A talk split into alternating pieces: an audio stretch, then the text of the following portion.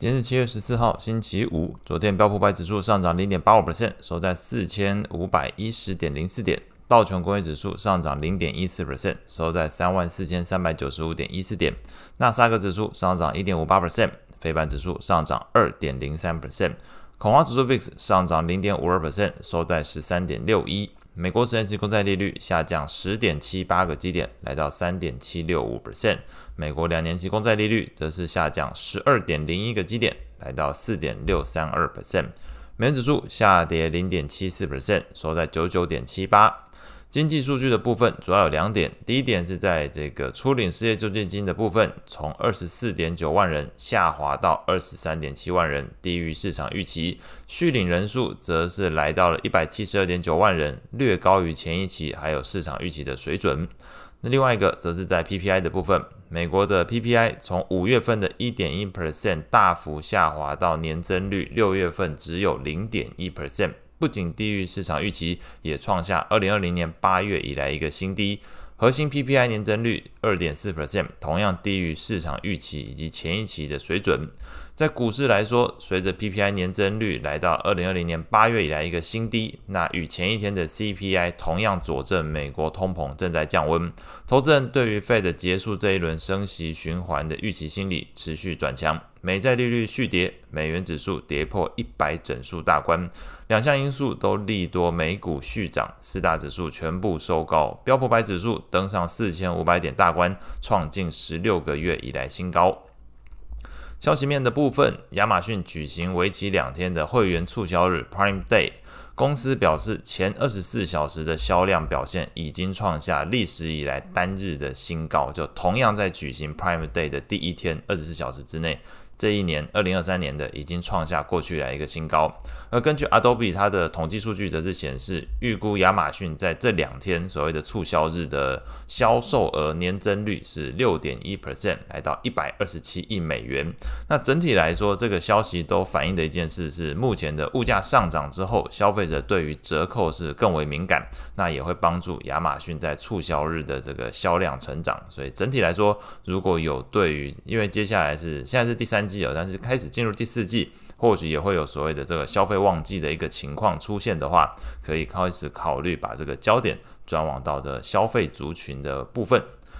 财报的部分来说，昨天公布两家达美跟百事可乐。达美跟百事可乐总体来说，这个营收跟 EPS 都优于市场预期，而且都把财测做上调的情况。以达美来说，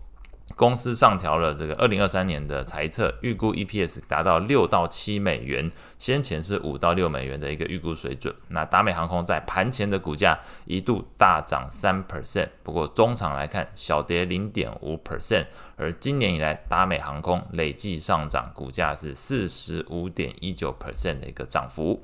百事可乐的部分，不仅财报的营收获利优于市场预期，那全年的营收也做了上调，从先前八 percent 的增速上调到十 percent，盘前股价上涨超过两 percent，中场收高二点三八 percent。今年以来，百事可乐累计涨幅。三点八 percent，哎，所以表示大方向来说，如果你真的觉得你是跟着基本面走的人，目前来讲，百事可乐今年以来涨幅跟它昨天自己的涨幅只差了一个 percent 的距离哦，所以你认为如果有落后补涨，或整个趋势消费的力道开始渐渐放出来的话，或许可以开始留意这一部分。还是一样，消费题材可能开始在呃第三、第四季会慢慢的浮现出来，因为随着通膨的降温，大家的这个消费力开始觉得嗯不会再受到侵蚀的情况之下，有可能这一部分是后续可以关注的一个焦点。类股的表现上来看，昨天标普十一大类股里面表现最好的三个是通讯服务、科技，还有非必需消费。其中领涨的股票，NVIDIA 上涨四点七三 percent，Google 上涨四点七二 percent，亚马逊上涨二点六八 percent。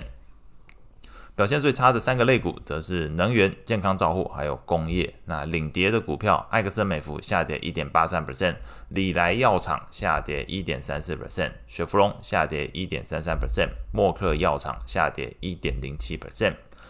债券市场部分，那升息预期是持续降温。根据目前 FedWatch 工具显示，投资人期待 Fed 在七月份升息一码之后，就会持续暂停升息，并且对于首次降息的时间，乐观的预期从明年的三月份提早到了明年一月份哦。那很早之前我们看到是最远被推到了五月份。接下来变成三月份，目前看到是又回归到这，诶，觉得明年一月份可能就会做出这个降息的情况。那除了美国 CPI 跟 PPI 的数据都降温，支持市场的乐观情绪之外，Fed 最鹰派的官员布拉德，那是宣布在八月十号辞职去学校教书了。那也让整个市场对于 Fed 未来的利率政策偏向鸽派的一个憧憬心理转强，加重美债利率昨天续跌的一个情况。在债券型 ETF 的变价格变化上，美国投资等级债券 ETF LQD 上涨零点七一 percent，美国高收益债的 ETF HYG 上涨零点六 percent。外汇市场部分，那随着整个市场对于费的升息预期研判进入尾声，美元指数随着美债利率同步走低，连六黑。跌破了呃一百整数大关，目前是来到九九点七八，昨天单日跌幅零点七四 percent。那跌破了一百整数大关，来到九九点七八，这个也创下了二零二二年四月以来近十五个月以来一个新低水准了。目前的美元指数创近十五个月以来新低。那在美元走弱的背景之下，主要非美货币昨天是全数上涨，澳币上涨一点四三 percent，英镑上涨一点一 percent。瑞郎上涨零点九七 percent，欧元上涨零点八三 percent。那其中这个澳币、英镑、欧元，你都可以说跟升息的政策有关。但是瑞郎的话，基本上跟整个套利交易或许是比较有关，因为瑞郎的这个呃目前给出的利率水准相对来说是没有这么高，所以大方向来说会以这个呃套利交易的解套的过程，可能是把这个瑞郎推升的一个原因之一。后续会公布的重要经济数据，今天礼拜五会公布密大消费者信心。那财报的部分会公布金融股打头阵的小摩、富国还有花旗都会公布财报，以及联合健康集团也会公布财报。那以上是今天所有内容，我们下次见。